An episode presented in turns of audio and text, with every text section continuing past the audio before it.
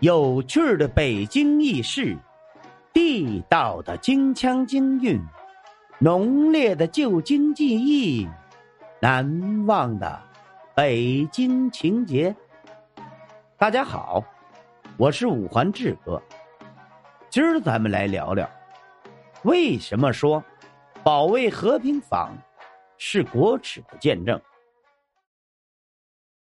您去天安门西侧的中山公园游览，可以看到一个高大的、上书“保卫和平”四个大字的牌坊。您可别以为这只是一个普通的牌坊啊！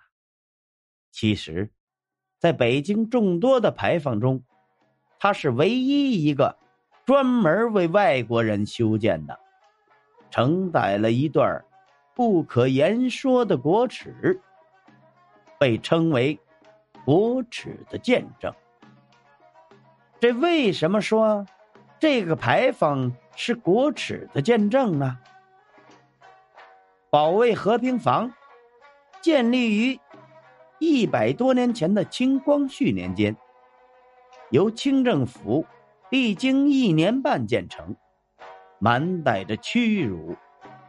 其具体的缘由是这样的：一九零零年，西方列强不断的侵扰中国呀，中国的老百姓也组成了义和团，顽强的反抗西方列强的凌辱。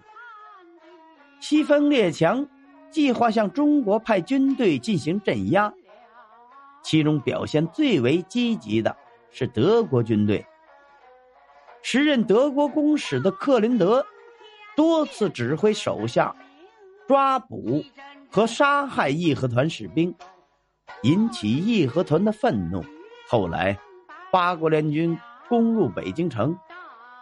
一九零零年六月二十日，克林德走到东单西总部胡同口时，遇到清朝神机营张经恩海。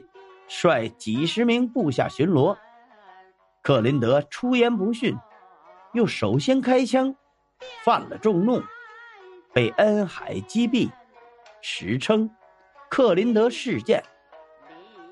当时慈禧太后和光绪帝已经仓皇西逃，只留下李鸿章和德军谈判，德国以此为借口。向清政府施压，要求高额赔偿，并提出许多苛刻的条件呐。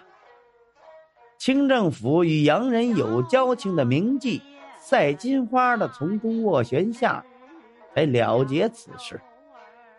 最终的解决方案是，清政府派重臣护送克林德灵柩回德国，向德国政府道歉。并在克林德被打死处立一石牌坊。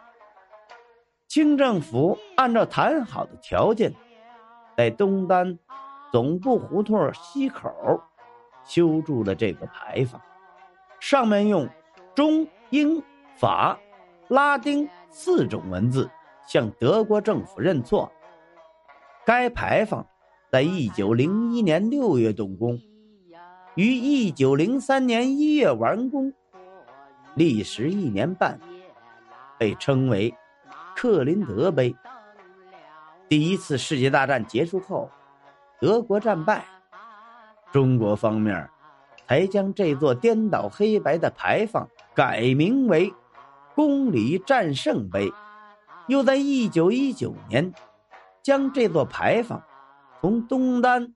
移至现在的中山公园内，碑上原先用拉丁文、德文、中文镌刻的纪念克林德的文字被铲除，由当时的国务总理钱能训撰写“公理战胜”四个字刻在碑上。